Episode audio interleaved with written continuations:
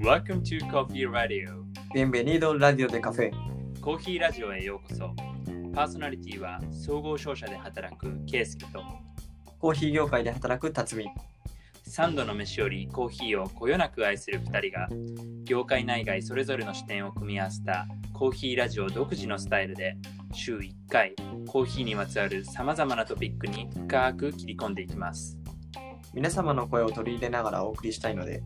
コーヒーラジオ JP at gmail.com にご感想ご意見お待ちしておりますこんにちは、辰巳です。こんにちはケイスケですさあ、始まりました。コーヒーラジオ。ケイスケさん、今、こう世間はもうコロナで持ちきりじゃないですか。そうだねもう緊急事態宣言も、まあ、はい今収録してるの5月の頭だけど続いているし多分これリリースしてる時も続いてるよねそうですね、多分聞いてくださってる方も、もう在宅、まあ、自宅で自粛されてる方とか多いんじゃないかなって。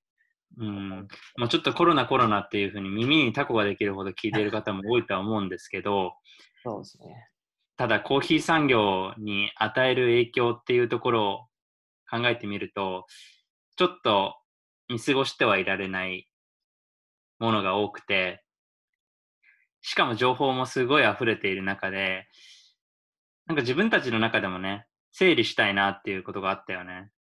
そうですね。今回、コーヒーラジオではその辺のあのコロナ関係のいろんな情報をちょっと整理して、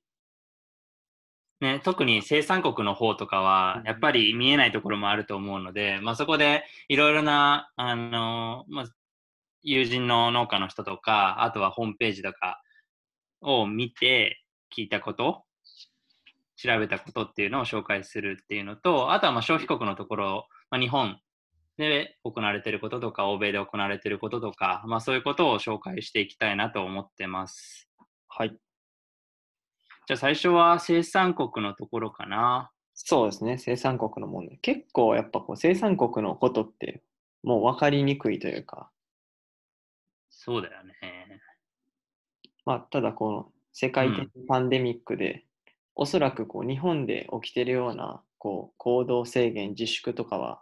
こうどの国でも起きてるじゃないですか。そうだね。感染者を出さないようにっていうので。うん。で特にこう生産国のその農園エリアとかっていうのは、まあ、比較的にこう感染拡大とかっていうのは、まあ、結構限定的なんですけど、そうだよね。なんかこう、もうナチュラルにさ、もう都心からは離れているから、うんまあそこまでなかなかコロナも進出できないっていうのがあって、まあいろんな人に聞いてみたりしたけど、感染拡大は限定的みたいだね。うんまあ、ただこの時期っていうものがうん。こう農園エリアというか、まあ、生産地では問題になっててちょうどあの南米の国では5月とかで収穫期じゃないですか。そうだね。なんか整理すると、まあ、中南米がもう大体こう12月くらいから、まあ、1、2月ぐらいでもう大体収穫終わっていて、ざっくりでは南米がこれから収穫期っていう感じだよね。そうですね、コロンビア、ブラジル、ペルーとか、そそういった国がこれから収穫期で。まあやっぱそこでね、ちょうどコロナが拡大してるってなると、まあすごい課題もいっぱい出てくるだろうね。で、まあちょっと各国でも、まあその国ごとでも状況ってすごい違ってきてると思うんだけど、まあ今日はその中でもメインで、どうまあ、各生産国が共通して掲げている課題っていうところを紹介していこうか。はい、そうですね。まとりあえず問題としてまず挙げられるのって、まあ、やっぱ生産国で働く人の問題っていうのがうん。僕は大きい。そうだね。労働者不足っていうのが深刻らしいね。うんそうですね。で、やっぱり収穫とかってさ、手作業が大半っていうのがあって、聞いたところというか、調べてみて、あの機械化が進んでいるブラジル？でも、その国の統計局によると、7割が手作業で積んでるらしいんだよ。うんうんうん、そうですね。なんかブラジルって聞くと、こう、やっぱり機械産、機械化された農園っていうのが結構こうイメージ出てくると思うんですけど、実は7割近くが手作業の、いわゆる普通のあの生産国のような形でハンドピックして収穫してる農園が多くて、そう、だから、やっぱりそこ手作業でやるには、当然その分、労働者、そのピッキングする人が、を雇わなくちゃいけない。それは特にブラジルのように農地が大きければ大きいほど、それを確保しなくちゃいけないっていうのがあるから、まあ、そこが一番の課題として抱えている。そうですね。まずこう、ピッカーを雇うってなると、人を集めないといけないじゃないですか。うん。その時に単純にこう人を集めるっていう段階で、まあ、感染のリスクが大きくて、なかなかこう人がを集めにくいというか、そうだね。やっぱりた、もうどこの生産国でも基本的には、まあ、コーヒーって必要不可欠な産業として、まあ、自粛の対象にはなってないんだけれども、ただもちろん、ピッカーの人が農園に来るには、交通機関を利用しなくちゃいけなくて、その交通機関が規制で止まってしまっているとか、あとは言ってくれたみたいに、安全な労働環境っていうのを確保するのが難しい。だからここはあれじゃない？ピッカーとして働いてたことのある 辰巳君はよく詳しいでしょ。そうですね。やっぱこう、ピッカーの人たちって、あのまず住んでるところが、その農園から離れた町、1時間、2時間ってかかって、もっと遠いとこから来られる人とかもいて、中米の国なんかではこう、あのホンジュラスのピッカーがエルサルバドルで仕事したり、グアテマで仕事したりって、その国をまたいでるところもあって、で、まあ、単純に遠いところに住んでて、収穫期になると農園に泊まり込みでこう仕事をするんですよね。で、農園でこう共同生活ってするんですけど、まあ、普通にこの時点でこういろんなところから来た人が同じあの建物で生活してて、すっごい衛生的に言えばこう密な状態じゃないですか。まあ、ここで単純にこう住居の問題として感染のリスクがすごく高い。そうすると、こう、たくさんの人集めるのとかって難しいんかなって思って。そうだよね。そこは一番住環境っていうところだよね。あとなんかもうリスクマネジメントっていうところも難しいらしくて、はい。まあ、いろんな人を集めるってなったら、もちろんそこで、まあ、ソーシャルディスタンスっていう形で、まあ、どういうルールであの働かせるか。もちろん2メートル幅を取ってピッキングさせるかっていうところもそうだし、あとはもうじゃあピッカーで1人感染者が出た時にどう対処するんだとか、まあ、その出た時に近くの病院でちゃんと治療できるのかとか、まあ、そこら辺の設備の問題っていうのも、まあ、ちゃんと農園が大きければ大きいほどしっかりとそこを、まあ、基準として定めなくちゃいけなくて、なんかそこもすごい課題となしてなってるみたいだね。そうですね。結構農園エリアってまだまだインフラとか、まあ、その公衆衛生っていう面でも結構管理的にはすごい低いところが多いんで、その辺のリスクマネジメントってすっごい重要になると僕は思ってて。結構、うんだからまあここの辺の対策っていうところを考えると、そのリスクマネジメントに関しては、うん結構国、まあ州とかの政府が安全対策の基準として、まあ、こういうプロトコルでやってくださいっていうのを公表しているようなんだけど、まあ、ちょっとそれが遅かったりとかして、まあ、収穫に間に合わなかったりとか、まあ、基準があるからといって、それを実際に導入できるかっていうのは、まあね、いろいろな農園の事情とかもあって難しいところがあるから、ねえ、なかなか大変なんだろうけど、まあ、これが一つ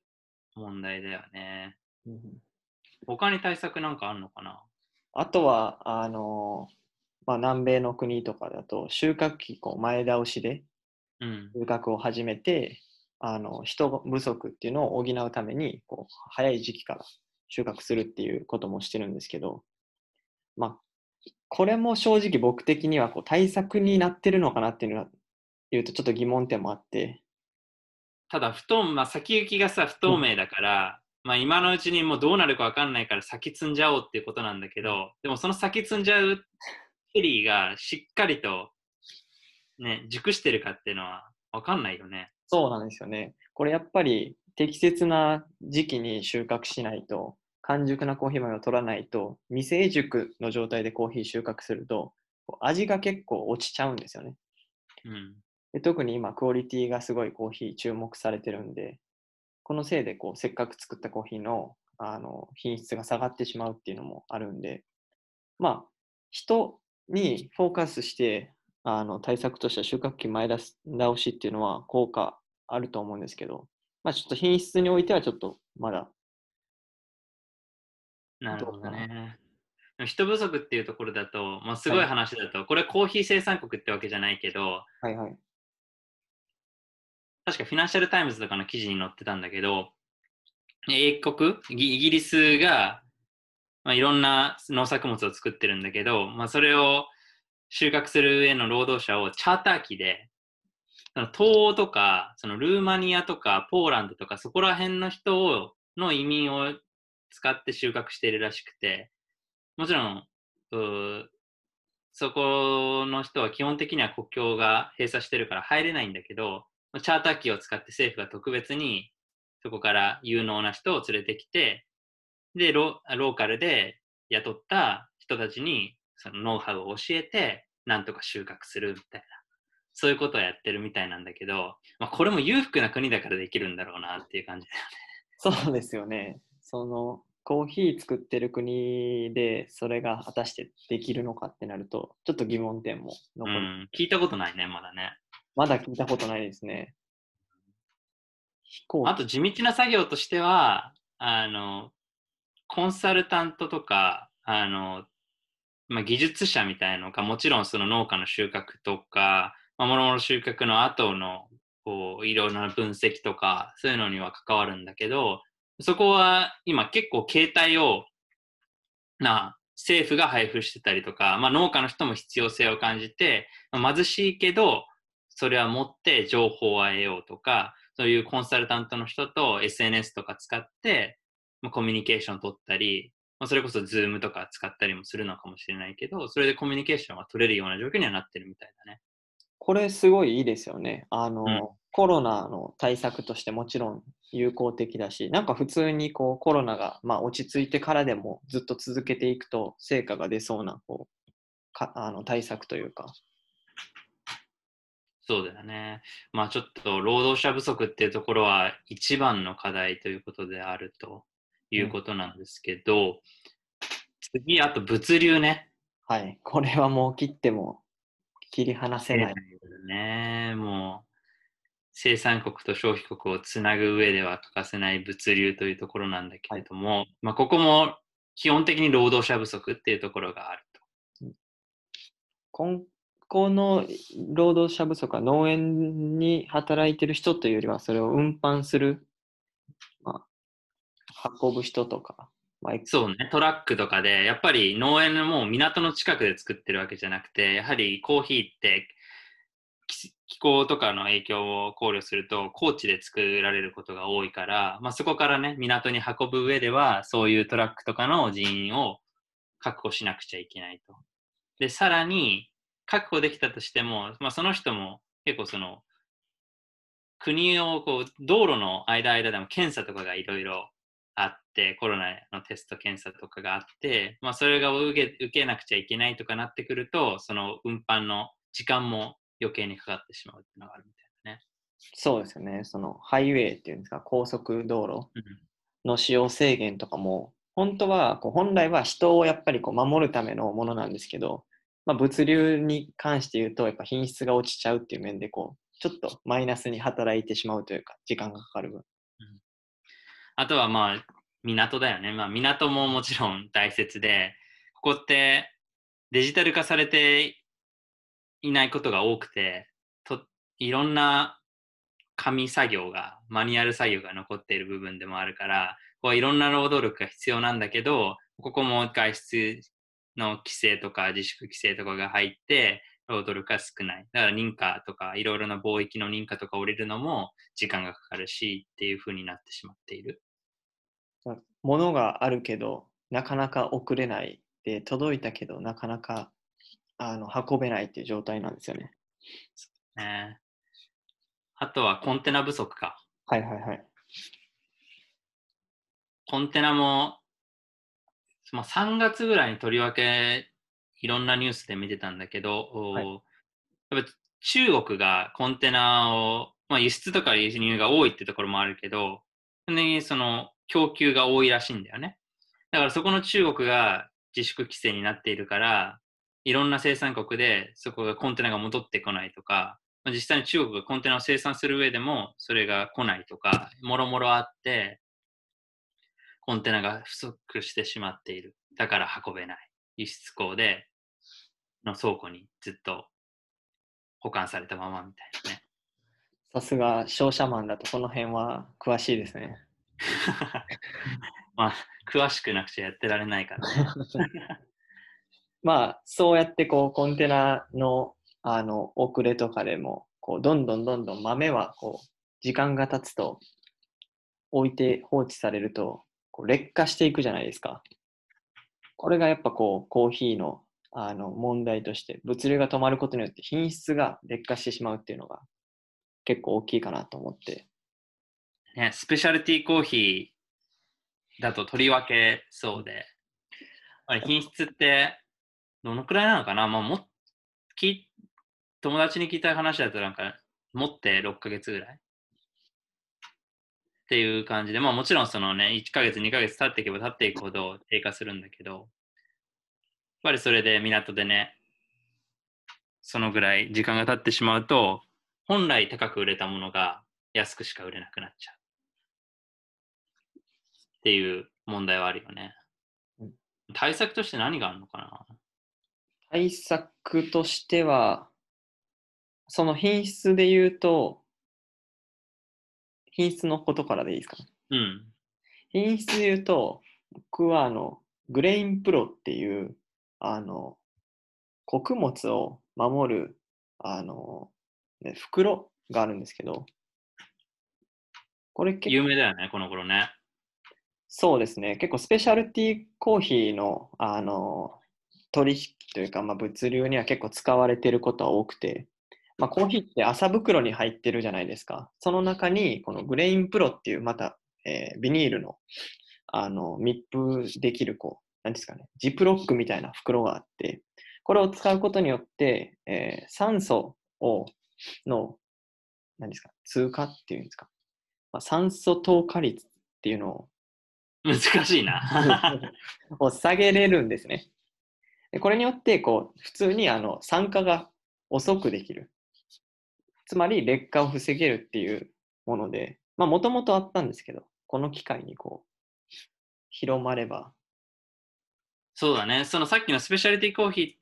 ーだと、なんかそれをうまく使ってやれるっては言ってたね。あのーそのブラジルの友達がこれを使ってるって言ってたんだけど、まあ、それを使って、で、なんか彼は7度のなんか保管環境って言ってたんだけど、グラインプロに入れて7度の保管環境でやれば、まあ、本来例えば6ヶ月しか持たなかったものが、その12ヶ月とか15ヶ月持つようになるって言ってて、まあ、ただこれコストがかかるから、もちろん。そのマイクロロットでもう少量で作ったもう品質のいいコーヒーだったら、まあ、これで守れるっては言ってたね。なるほど。でもそれも品質にはしっかりとね、対策になりますよね。あとやっぱり、あの、港関係が対策として物流はあるのかなって。この辺はどうですか？あそうね。小えあの基本的に生産国の、まあ、コロンビアとかブラジルとか、まあ、港も自粛規制の対象外にはしてるんだよね。だから、基本的には人は来てて、物流も止まってはないんだけど、まあ、さっき言った通り、それでもいろんなこう、ね、安全な環境を作るために、まあ、ソーシャルディスタンスしなしするし、あまあ、その中で、まあ、認可っていうのも少し普段よりは時間がかかるしっていうところは変わらないから、なかなか難しいんだけど、あとなんかまあ、これもちょっとソースがわからないけど、まあ、使用量を、港の使用量を安くすることで、その輸出業者とかが、まあ、貿易とかで損害とかををまあ受けることもあると思うんだけど、まあ、そこのコストとかを少しでも安くするっていうようなことは行われてたりはするみたいだね。そうですね。あと、なんかこう、まあ、普通に回路が、こう、いろいろ問題になってたら、まあ、空路が残ってるというか、うんうんうん。ね、これはもう今も使ってるすごいもうトップトップトップの豆を扱ってスペシャリティコーヒーのねカフェとかはやってると思うんだけど、まあ、これをこうグアテマラの民間のコーヒー協会のアナカフェっていうところとかはこの空輸を使って、まあ、マイクロロットが腐って売れなくなっちゃう前に、えー売るようにしたらどうかっていうアドバイスを周りのその農家の人、グアテマラの農家の人とかにしたりはしてるみたいすごいですね。こう、コーヒー生豆を空輸で、こう、送るって。うん。まあ、でも結構してるところは多いよ。ニューヨークとかでも、そのコロコロンビアの、まあやっぱニューヨークって近いから、結構コロンビアの生産者の人がやってるカフェとか、ニカラグアの生産者がやってるカフェとかもあるんだけど、そのコロンビアのやってるデボシオンっていうカフェがあって、で、そこはもう全部空輸で運んでる。普段から。それは生豆を空輸してるってことですか？そうそうそうそう。すごいな。だからすごいもうフレッシュなやつが、まあそれなりに結構高いんだけど、一杯も多分700円ぐらいとか、そんぐらいするようなとこから。でも鮮度やっぱ高かったら美味しいんで、こう消費者そうね、のもういいよね。文句なしにこう払えるというか、いいですね、そういうの。で、物理、労働者物流ときて、あとは、まあお金のところだよね。うん。これは結構シビアですよね。シビアなところで、さっきの物流のところで言うと、やっぱり輸出業者とかは、でかいところというか小さいところは打撃を受けると。まあ、輸送とかがもちろん遅延したりすると、契約上、輸出業者がまあお金、ペナルティを払わなくちゃいけないっていうこともあるし、なかなか売れない、送れないっていうので、お金が入ってこないっていうのもあるし、で、打撃を受けますと。で、打撃を受けると、結局輸出業者から農家への支払いも遅延するっていうことがあったりとか、するとね、もう、大体そういうふうな形で農家が支払いが遅れる形になる農家って、まあ、要は輸出業者が売った金、売るまで待ってるわけで、それはもういい豆を扱っている農家であればあるほど、まあ、そういう形態をとっていることが多くて、まあそういう農家が打撃を受けてしまうっていうのはちょっと悲しいよね。こだわっているのにっていう。これもあの前のコーヒーの価格のとこでも話したこうサプライチェーン上でのこうしわ寄せが最終的に農家に来るっていう、うん、本当に一つの例ですよね。そうだね。こういう事態で。で、最悪なのは、まあ、農家ってさっき言ったのは農園主の人への支払いが遅延するってことだけど、でその農園主の人も、もう銀行とかが自粛してって、時間、営業時間とかを短くしてたりすると、まあ、換金ができないっていうので、で、それ基本的にローそのピッカーとか、そういう人たちに現金で払ったりしてるんだけども、まあ、そういう人たちに現金で支払いするっていうのもちょっと遅延してしまったりしていて、難しいと。そうですよね。しかも、あの、なんかの、大きい農園とかだと、やっぱりこう、今の時期に人を集めるのに、普通の、うん、あの、賃金より高い価格で、こう、人を雇ってたりして、なんか、こういうとこで普段よりもコストがかかってしまう。うん。っていうので、やのに、あの、お金が受け取れないっていう状況で。ねもういろんな課題があるよね。で、もう少しでかいところで言うと、国際相場？あもう大きく変動してて、これもし、面白いって言っちゃダメだけど、すごい動くなと思って、もう3月末で1点、えー1バレル1.2ドル超えてて、で、4月末には1.03ドルまで落ちて、で、足元は1.12ドルっていうことなんだけど、これどん、どんなぐらいってわからない人もいると思うんだけど、実際のそのドル、ドル円で考えると、ドル円が3月末には120円だったのが、4月末に100円に下がって、足元は110円みたいな。結構これってすごい動きで、これと同じような変動がコーヒーの価格で起きている。そうですね。で、これは、あの、コーヒーの前回のコーヒー、前回というか前のコーヒーの価格の時に話したもので、この国際相場をベースに売り値ってコーヒー決まったりするから、これがこんだけ動いていると、もうそれだけ、だろうな、まあ、買い手側が、まあ、力のある買い手側が、まあ、買いやすい値段っていうか、かまあ、農家側に不利になり売る値段で取引されることも多くなってるこれは大変ですね。国際相場の変動っていうのは。こんな動き誰でももう専門家でも読めないからましてやこの農家の人がねこんな動きしてたら読めるのかって言ったら難しい。そうですよね。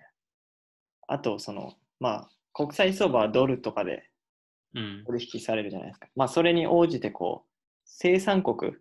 の通貨って大体こう取引っていうのはドルと生産国の自国通貨でやってて、まあ、この生産国の通貨安、これが結構、あの、まあ、いい面もあれば、もう悪い面もあるというか。ね、ここは例えばブラジルのレアルはいはい。年初からだけど、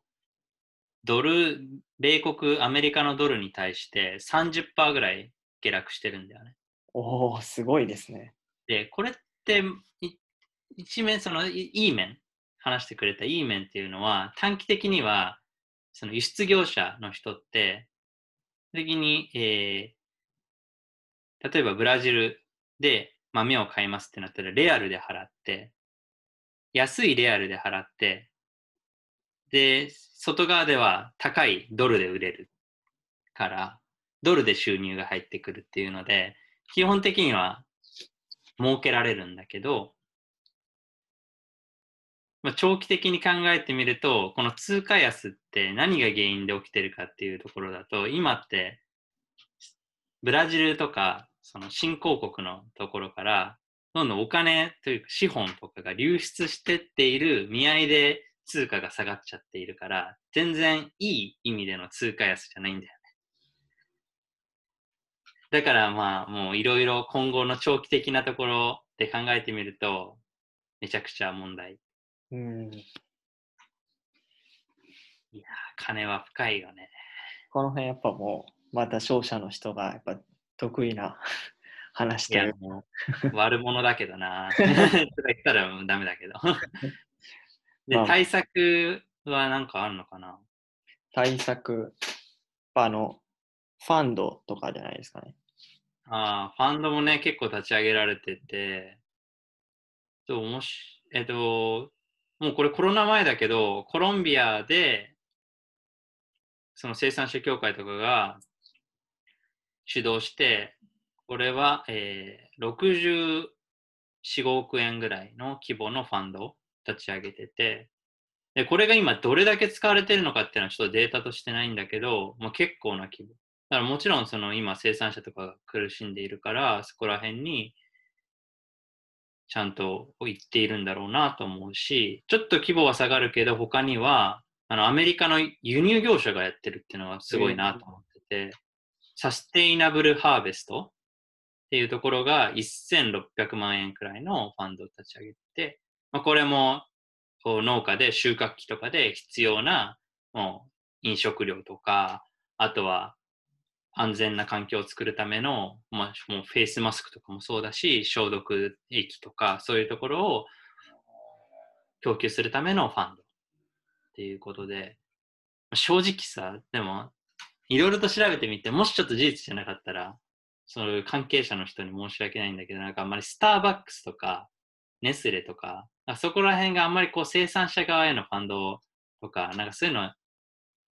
あのね、直接はやっていない。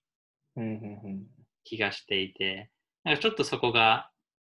個人的には物足りないなとは思ってるんだけど。なるほど。確かに、あの、コーヒー業界で、こう、まあ、いわゆる大企業って言われる会社は、こう、そういう面でも、やっぱりこうリーダーシップを取ってやっていくべきだと僕は、僕も思ってて、なんかせっかくこう、大きい会社なんで、そういうところがこう率先して、あの、いろんな取り組みをしていけば、こう、それに付随して、中規模、小規模のところも、こう、どんどんやっていけるというか、なんかその辺のリーダーシップを取ってほしいなっていう、なんか、思いはありますよね。まあ、ちょっと誤解を恐れないように すると、いろんなことをやっているそうん。だけどね、あの、医療従事者の方にあのコーヒーをフリーで渡したりとか、まあそういうこう消費サイドの方に関してはもうとんでもない、えーまあ労力をかけて、いろんなサポートをしているから、まあ一概にこう悪い、悪い奴らだとかは言えないんだけれど、もう少しね、なんか生産者の方でもリーダーシップを取ってなんかやってもらいたいっていうことではい。で、あとは、さっき言ったまあお金のところで、やっぱりこう国際相場が大きく変動している中だと、もう農家の人も短期的に、まあ、資金繰りとかにすごい困ってしまうこととかもあって、もう1年に1回の収穫、で1年に1回こうお金が一気に入ってくるっていう時に、それが遅延してしまったりするっていうところ。で、先行きもよくわからないっていう感じだと、やっぱり一番大切なのは、まあ長期的な契約をしっかりと、の輸出、えー買い手側が握るっていうのが一番大切っていうことは結構言われていて、もう例えば2、3年ぐらい、あの、もう買い付けます。で、からこのくらいのお金を払いますっていうことを言って、で、それに基づいて農家の人は安心していろんな投資をできたりとか、まあこういうような大変な時期も乗り越えられたりとか、ね、前話したけど、ダイレクトトレードとかにもつながるよね。そうですよね。なんか、ちょうど今、今って国際相場結構上がってますよね。ちょっと。そうだね。だから一回落ちたその1.03ドルとかいう時からは1.12まで今上がってるって感じ。なんかそれでこうどんどんコモディティのあの農家側の売値っていうのがちょっと良くなってるというか、まあ、なんかこれに転じてせっかくこうスペシャルティーコーヒーを作ってた農家とかがこうまたコモディティをの市場でこうそのものを売ってしまうっていうのでなんかせっかくこうスペシャルティーでこうダイレクトトレードとかして取り組みがどんどんどんどん発達していってたのにこうなんかまたこう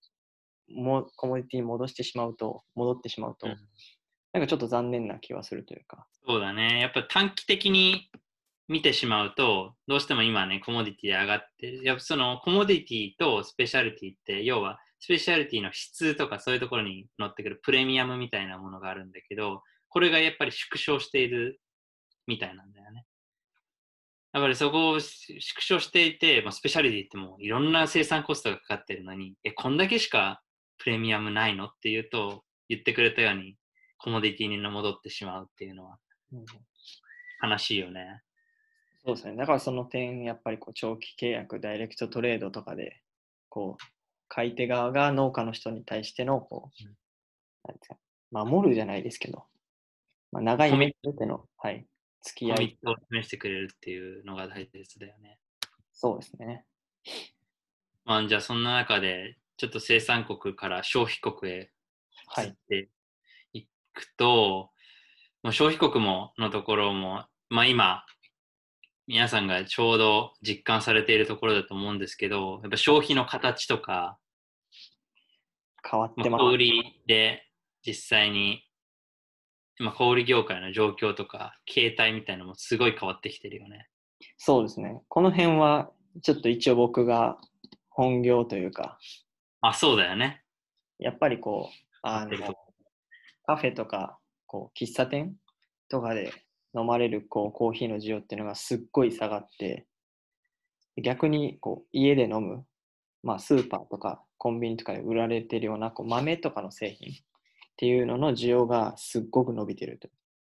うんのが本当に大きくて、そうだよね。もう、オンラインで始めてる、始めたカフェの人のとこも多いし、やっぱり e この e コマースでの、ま、売り上げっていうのはすごい伸びてるらしいね。そうですでね。、スタンプタウン、はいはいそのポートランドにあるはい大きなアメリカのコーヒー企業だけど、ここも EC の売り上げが250%増えてるらしいんだよね。すごいな。で、これって、いや結構すごいなと思ってて、実際にその豆で売るのと、実際カフェの店頭で売るのって、もちろん差があって、例えば、た単純に、じゃあ豆ので売るのが1だとしたら、多分カフェで売ってるのって、あ、その豆で売って、例えば100円で売ってるものがあったとしたら、多分カフェで売ったら500円とかになると思うんだけど、まあ、それで、まあ、その見合いでもちろん人件費とかを払っているんだけれども、まあ、それだけカフェで売った方が利益は上がるはずなんだけど、でもこの少ない利益しか上がっていない EC でも2.5倍になってるんだったら、結構そのカフェで売るぐらい、売る量もカバーできてるんじゃないかなって思っていて、だから本当の大手だったら、こんぐらいカバーできている。っていうのはすごい面白いし、まあ、消費の形がすごい変わってるんだなっていうのを実感させられるよね。そうですよね。本当それこそ僕もそうですし、ケイスケさんも多分家でこうコーヒー飲む多分回数というか、もうそれがもう圧倒的に増えたと思うんですけど、やっぱこう消費者の関心とかも、あの、その家でこう、どうやったら美味しいコーヒー飲めるんやろっていうところに向いてると思うんで、なんかこうそこに特化して、こうロースターの方とかっていうのがいろんな取り組み、発信とかしてて、ね。やっぱりそこへのリーチっていうのは拡大してるんだよね。なんかいろんな取り組みはあるみたいだね。そうですね。結構インスタとかでも見てていろいろありますよね。何個か紹介しようか。なんかある？あの、ケイスケさん、この前、や、いあの、参加したって言ってた、ブリューフォームっていうの、ああ、バリスタチャンピオンの井崎さんがやってるやつだね。ちょっとそれ詳しく聞きたいんですけど、どんな感じになったんですか？もうこれはシンプルなんだけど、やっぱりこうカフェとかそういう空間を楽しみたいっていう人のためにこう提供しているやつなんだけど、ズーム、今流行りのズーム上でもうみんながそこで入って一緒にコーヒーを飲もうっていう シンプルなやつ。でもすごい参加した時とかすごい人気、いやもう最初も参加したんだけど、今では100人超えで、で、そこでもうみんなチャットしたり、たまにゲストを呼んで、ゲストの方があいろんな話をしてくれたりっていうのがあるんだけれども、毎日1時半、昼の1時半から2時までやっているので、もうぜひ皆さんも簡単に参加できるので、ブリューホーム。であとは、あの、100ブリュワーズって、これも似ているやつだけど面白いなと思って、あえ、あの、赤羽にあるアエルコーヒーさんとかが主導でやられてるんだけど、これは、その100ブリュ、100っていうの数字があるように、100人でみんなで、これも多分ズームだと思うんだけど、一斉にコーヒーを入れようっていう。もうこれも、すごい、なんかす、一回開催されてるのかな？だから結構人気で集まってるっていうので面白いなーっていうので。なんかある？他には。そうですね。僕は面白いなと思ったのが、あの、Airbnb っていう、あの、民泊のね。あの会社があるじゃないですか。まあ、そこがこのコロナのあの今の時期に新しいこうプラットフォームをあの提供しだして、オンラインエクスペリエンスっていうプラットフォームなんですけど、なんかこう、いろんな、えー一般の人が持つこう自分の専門性みたいなのをこうこのプラットフォームで提供する。でそれでお金をもらうっていうサービスで、本当にあのいろんなあの専門家がいて、結構日本だとお坊さんとかが、こう、そう、あの、なんていうんですか、座禅とかを、座禅とか。うわ、超やりたい。瞑想とか、そういうのをやってて、で、その中の一つで、こう、面白いなと思ったのが、コーヒー生産者の方が、コーヒーセミナー、まあ、コーヒーの抽出の仕方とか、コーヒーの楽しみ方っていうのを、あの、講義していて、だこれでなんかこう、消費者の、もちろん今こう、そういう抽出とか、コーヒーの楽しみ、家での楽しみ方に関心高いんで、まあ、消費者の人にとっても生産者の生の声が聞けるっていうあの面白みがあるし、これあの生産者側にもあのすごいメリットがあってあの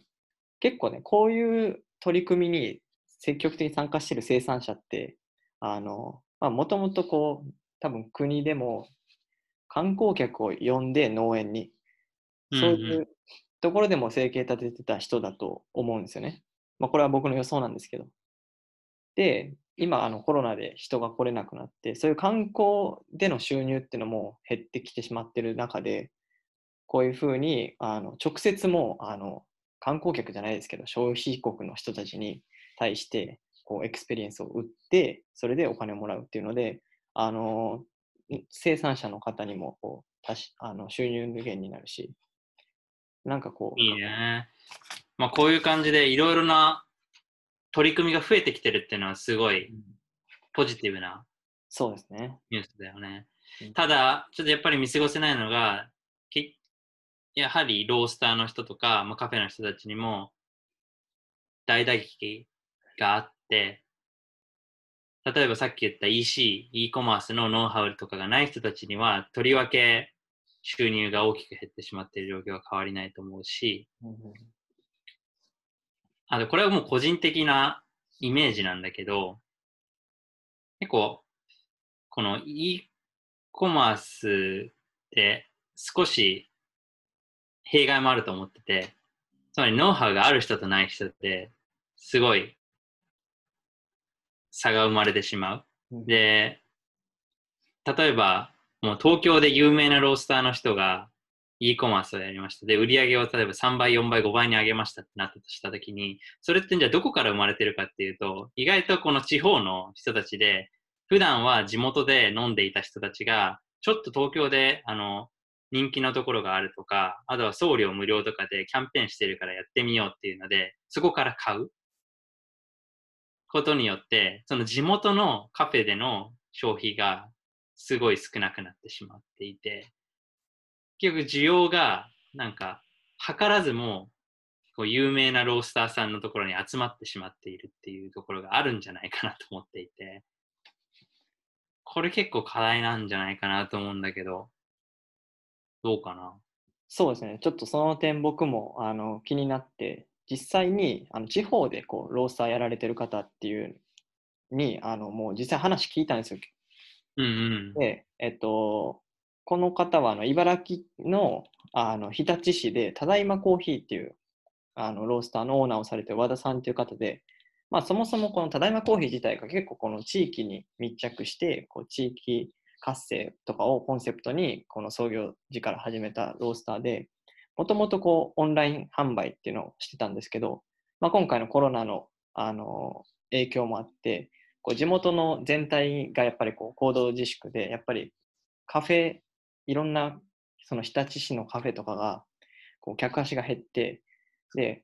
あのロースターでもそのオンラインにのあの販売も持ってないロースターが結構ダメージを受けてる。でこのオーナーの和田さんはあのその地元のカフェの他の経営者の人たちにこうあのオンラインでの販売のノウハウっていうのを教えてまあなんかこうみんなでこうこの地域をあの盛り上げて盛り上げていこうっていうので、まあなんかこう、人、一経営者としてやっぱりこう、競合というよりは、なんか一緒に盛り上げる仲間と思って仕事されてるって言ってたんで。なんかそういうところから買いたいよね。うん、そうです、それがこう、例えば、ね、あの、日本政府がくれる10万円とかもさ、そういうので地元の消費に対してやっぱしっかりと使うことでコミュニティをサポートするみたいな感じができれば一番いいよね。うんうんあとは、うんであの、うんまあ、地元の話で言うと、こう僕の地元関西のうん。ロースターの人たちがやってる取り組みなんですけど、これはあの、Stay at Home オフィ、えー、コーヒープロジェクトっていうプロジェクトで、あの、関西の大阪とか神戸とか京都の、まあ、ロースターの人たちが、えーオンラインでこうコーヒー豆を販売してて、200g1000 円っていう価格に統一して、これ結構もう利益はすごい低いというか、まあ、出てる、出てないぐらいかもしれないんですけど、まあなんかこう、美味しいコーヒーをこういろんな消費者にこの機会にあの飲んでもらおうっていうので、まあ販売促進というか、こうこの機会にあのぜひ飲んでくださいっていう、あの、なんていうんですかね、もう地域を盛り上げるというか、コロナえーで。カフェとかに行けなくて、やっぱ美味しいコーヒーから遠のいてる人たちに、こういあの本当最初家で飲むコーヒーの敷居を下げるみたいな目的で、こう、あのこういうプロジェクトでコーヒーを売ってるっていう。これもすごい関西の人、関東の人も買えるのかな？あ、多分オンラインなんで買えると思いますよ。関西でのロースターの方たちがやってる。うん。チェックしてみよう。あとね、最後一つだけ、あの、海外の取り組みとして、はい前、チップの話ってしたと思うんだけど、はいはいはい。このチップって海外、例えばアメリカとかだと普通にカフェにもあって、でカフェでこうカフェラテをバリスタから買ってバリスタが作ってくれたら、まあ、1ドル、例えば1ドルくらいはそのチップのジャーがこうカウンターに置いてあってそこに入れるっていう。なんかこう自然な感じでそういうのが成り立ってるんだけど、まあ、それがバリスタの人の収入源にはなっていて、ただそれがカフェがクローズすることによってなくなってしまうっていうので、結構な打撃を受けてますと。で、じゃあ、これをじゃあバーチャルでやろうっていう動きがあって、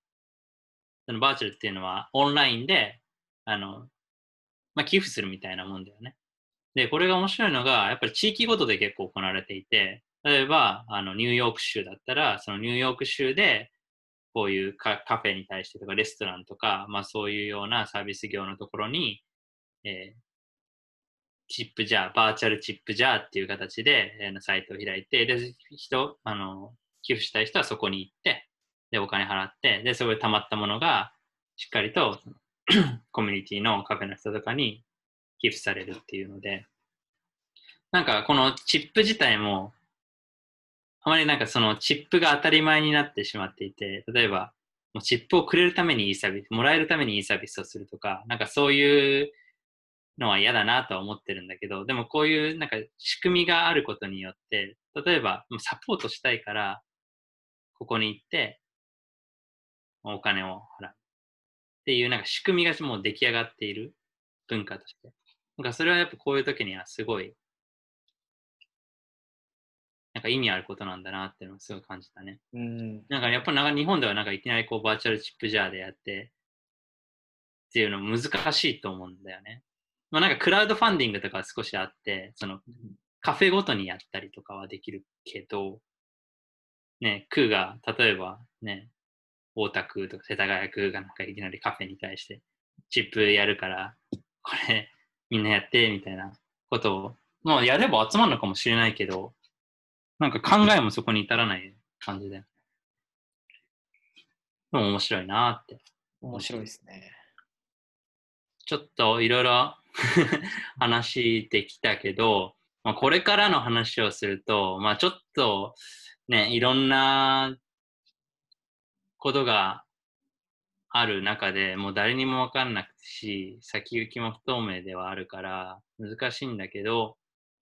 まあ何個か紹介できるとしたら、まあ一つは、まあ、今後ちょっと消費とか生産がどうなっていくかっていうのはわかんないと。で、あの、インターナショナルコーヒーオーガナイゼーションっていう ICO って呼ばれている国際のコーヒー機関があって、でそこのリサーチによると、経済の成長率っていうのが1%減速すると、まあ、コーヒーの消費がこれまでのデータを元にすると1%近く落ちると言われている。だよね。だからまあ今後やっぱりそうやって消費が落ちていくと、まあ生産者の人も、にもお金がいかなくなってしまうっていうことはあり得るし、あとは生産側で言うと、その新興国の、まあ、と発展途上国のところの経済っていうのはもう今大打撃を受けていて、さっき言った通り資本が流出してしまって、通貨が下落してっていうところが、まあ、ブラジルとかはまさにそういうことが起きているんだけれども、これが続いていくと、投資が、ね、もうリスクがあるところには投資したくないもんね。そうですよね。だからもう、どんどん投資が減ってしまうし、あの、さっき言ってくれたそのスペシャリティコーヒーからコモディティコーヒーに戻っちゃうっていうのもそうだけど、まあ、いろんなこうサステナビリティを促進していくための取り組みっていうのも対する投資っていうのもどんどん減ってきてしまったりするからとここはなかなか難しいというか一番向き合っていかなくちゃいけないところになってくるのかなと思ってるけどじゃあ僕らが何をできるんでしょうね消費者の人は。これね、もう本当に僕、いいですか？僕から言って。うんもう、コーヒーを飲みまくるっていう。飲みまくる？もうあの、コーヒーの消費っていうのを、やっぱりやこのやめてしまうと、やっぱりあの、せっかく作ったコーヒーが余ってしまうとか、あの今までこうカフェに行けてたけど行けなくなったからやめてしまうってなると、こうコーヒー飲む習慣とかもなくなって、こうやっぱそれを一人じゃなくていろんな人がもしコーヒーを飲まなくなってしまうと、もう業界全体にかなり大きい影響を与えるというか、それこそ前回話したように、こうこう消費者にはすごい責任、力があるっていうこともあって、やっぱりこうコーヒーをもうぜひ飲んでほしいなと。そうだね。で、さらにあれだよね。コーヒーを無駄にしないってことも大切だよね。そうですね。それ大事ですね。うん。やっぱり飲みすぎてもその 飲めなくなって捨ててしまうってことはないように、うんうんまあ、しっかり、えーコーヒーを大切にして、まあ、しさらに飲むことで、まあ、そこからやっぱ始まって、それがあのロースターの人たちをを潤すことになるし、それが輸入業者、輸出業者、農家の人へ還元することにもなるから、まあ、まずはしっかりと消費をすること、あとは、まあいろんな、こういう、ね、今日いろいろとちょっと話しすぎてしまったところもあるけど、まあ、何回かね、こういうふうな感じで情報も整理していきたいなというふうに思っているので、まあ、こういう情報に対して少しでも耳を傾けてもらって、やれば一番いいよね。そうですね。早くそうやってこうコロナがこう収束することを美味しいコーヒー飲みながらちょっと待っときます。そうだね。まあ、ちょっと今回、えっ、と、話してきた情報の、まあ、ソースとかは、もろもろあの、リンクの、この回のリンクのところにあって、リンクというか説明文のところに、まあ、ソースとして残しておきたいと思うので、もし興味ある方はぜひそちらから見てもらえればと思います。はい。はい。ということで、今日は以上となります。ありがとうございました。ありがとうございました。